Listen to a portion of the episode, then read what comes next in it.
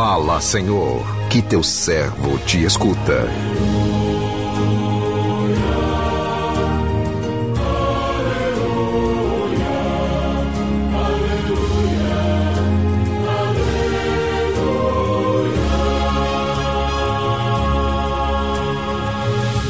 O Senhor esteja convosco, Ele está no meio de nós. Proclamação do Evangelho de Jesus Cristo segundo Marcos. Glória a vós, Senhor. Naquele tempo, o rei Herodes ouviu falar de Jesus, cujo nome se tinha tornado muito conhecido. Alguns diziam: João Batista ressuscitou dos mortos, por isso os poderes agem nesse homem. Outros diziam: é Elias. Outros ainda diziam: é um profeta como um dos profetas. Ouvindo isso, Herodes disse: ele é João Batista. Eu mandei cortar a cabeça dele, mas ele ressuscitou. Herodes tinha mandado prender João e colocá-lo acorrentado na prisão. Fez isso por causa de Herodíades, mulher do seu irmão Filipe, com quem se tinha casado João dizia a Herodes: Não te é permitido ficar com a mulher do teu irmão.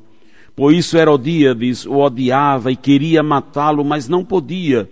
Com efeito, Herodes tinha medo de João, pois sabia, sabia que ele era justo e santo, por isso o protegia. Gostava de ouvi-lo, embora ficasse embaraçado quando o escutava. Finalmente chegou o dia oportuno. Era o aniversário de Herodes e ele fez um grande banquete para os grandes da corte, os oficiais, os cidadãos importantes da Galileia.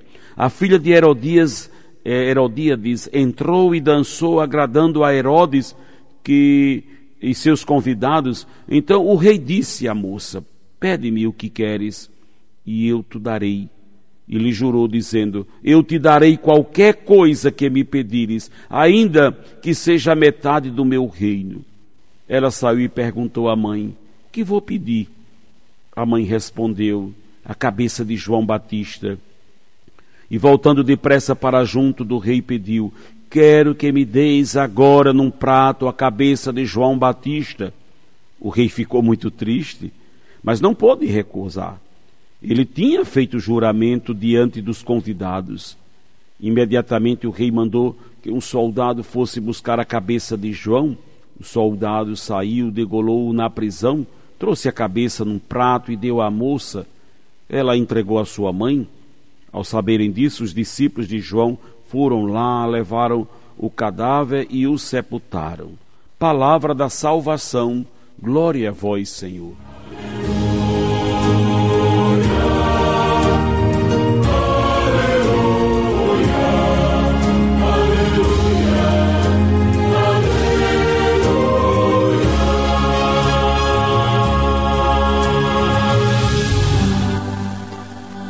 Do programa Sim a Vida, na passagem do Evangelho que acabamos de ouvir, onde contemplamos, bem no início da narrativa, o evangelista Marcos dizendo que a fama de Jesus, a fama de Jesus, desperta a consciência suja de Herodes quando Jesus começa a propagação do reino, a consciência de Herodes se acende. Quem não se reconcilia com o seu passado vai ser sempre atormentado pela luz da verdade, que é Cristo. Não é que Cristo goste de oprimir a nossa consciência, é porque ele sabe que só a verdade pode nos fazer verdadeiramente livres. Como é bom colocar a cabeça no travesseiro e dormir em paz. É verdade? Como é bom, como é bom ter a consciência tranquila de ter feito sempre escolhas justas, corretas, ao longo do nosso dia. Herodes não vivia isso. Ele era constantemente atormentado pelo seu passado. Pelo seu passado. Reconcilie-se com o seu passado, meu irmão, minha irmã. Pois é importante viver essa reconciliação. Quem vive da verdade e pela verdade vai ter de, de pagar um preço. João Batista teve de pagar com a própria vida. arriscar a própria vida por causa da verdade, não ter medo de dizer a verdade quando ela é necessária, viver como cúmplice de um mal ou morrer como honesto, qual é a nossa escolha? Qual é a nossa escolha? Viver na cumplicidade de uma situação errada que talvez esteja perto de você ou morrer como pessoa honesta, uma pessoa digna. O dia da quebra desse silêncio chega para todos, chegou na vida de Herodes. A necessidade que nós temos de uma vida autêntica, uma vida única, como diríamos no tempo de hoje, uma ficha limpa, uma boa reputação, uma honradez, viver com coerência aquilo que nós decidimos viver, o que nós escolhemos para a nossa vida, isso é importante.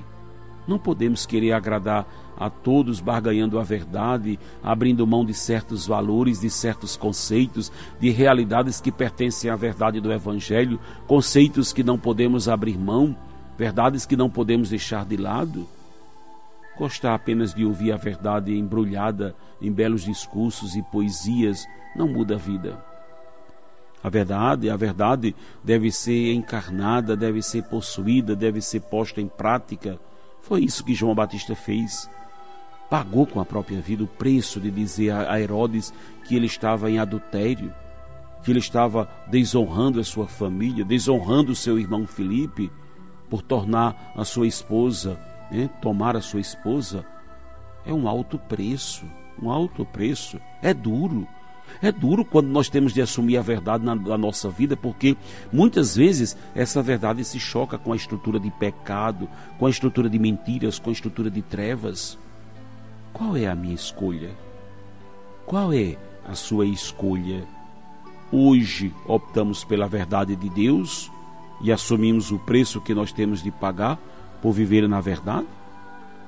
Que o Espírito Santo dê a cada um de nós a mesma coragem, a mesma vontade, o mesmo vigor que deu a João Batista, ao ponto de entregar a sua própria vida por amor à verdade do Reino de Deus. Que o Espírito Santo nos fortaleça. Amém.